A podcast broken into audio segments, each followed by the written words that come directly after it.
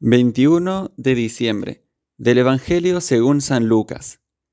En aquellos días María se levantó y se puso en camino de prisa hacia la montaña, a una ciudad de Judá. Entró en casa de Zacarías y saludó a Isabel.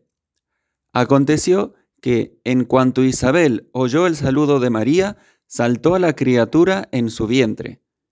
Se llenó Isabel de Espíritu Santo y levantando la voz exclamó, Bendita tú entre las mujeres, y bendito el fruto de tu vientre. ¿Quién soy yo para que me visite la madre de mi Señor? Pues, en cuanto tu saludo llegó a mis oídos, la criatura saltó de alegría en mi vientre. Bienaventurada la que ha creído, porque lo que le ha dicho el Señor se cumplirá. Palabra del Señor. A medida que nos acercamos más y más a la gran fiesta de la Navidad, la Iglesia en estos textos de la liturgia nos hace centrar la mirada del corazón en quienes son los grandes protagonistas de esta fiesta, sobre todo el niño Jesús y su madre María Santísima. Hoy nos encontramos con este pasaje tan hermoso de la visitación de María Santísima a su prima Santa Isabel. La Virgen se levantó, se puso en camino, deprisa, dice el evangelista San Lucas.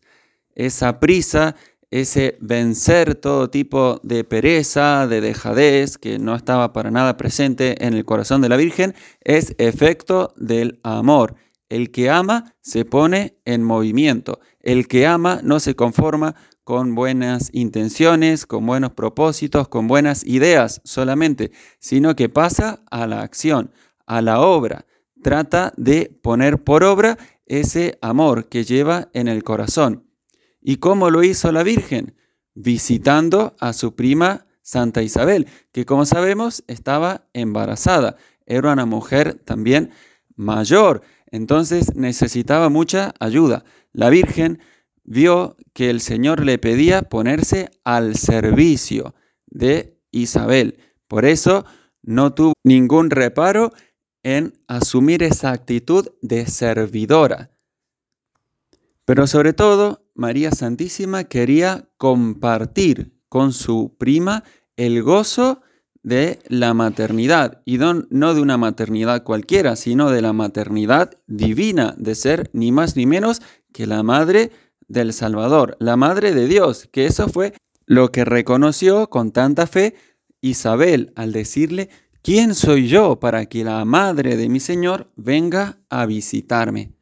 María Santísima nos enseña a compartir, a compartir sobre todo los bienes espirituales ciertamente tenemos que poner en común, compartir los bienes materiales que hemos recibido, especialmente con los más necesitados. Por eso es tan recomendable, tan a propósito en este tiempo de Navidad, ser más generosos y emplearnos en obras de caridad, sobre todo con los más pobres, pero también y con ellos y con todos nuestros seres queridos tenemos que aprender a poner en común, a compartir los bienes espirituales, esos bienes que cuanto más se reparten, más abundan.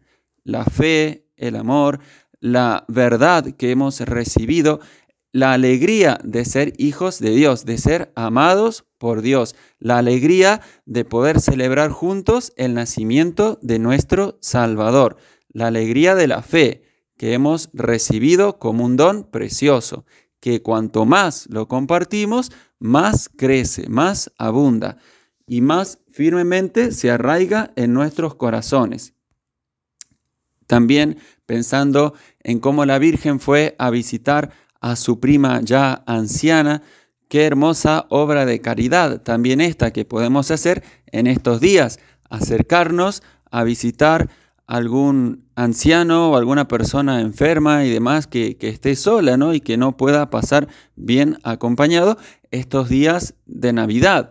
Pensemos en cuántos ancianitos que están en residencias de mayores o también internados, ingresados en hospitales y que no tienen quizás el gozo de compartir con sus seres queridos estos días de Navidad. Entonces también una hermosa obra de caridad que podemos hacer imitando a María Santísima es visitarlos, pasar un rato con ellos, aunque no sea más que para decirles feliz Navidad y estar allí compartiendo un momentito con ellos, compartiendo en definitiva el gozo del nacimiento de Jesús, el gozo de que Dios nos ama, nos ama tanto, tantísimo, que ha querido venir a habitar con nosotros, a ser el Emanuel, el Dios con nosotros. Entonces, aprendamos de María Santísima ese gozo que procede de nuestra fe y también a compartir el amor que Dios ha puesto en nuestros corazones. Gloria al Padre, gloria al Hijo, gloria al Espíritu Santo, como era en el principio, ahora y siempre, por los siglos de los siglos. Amén.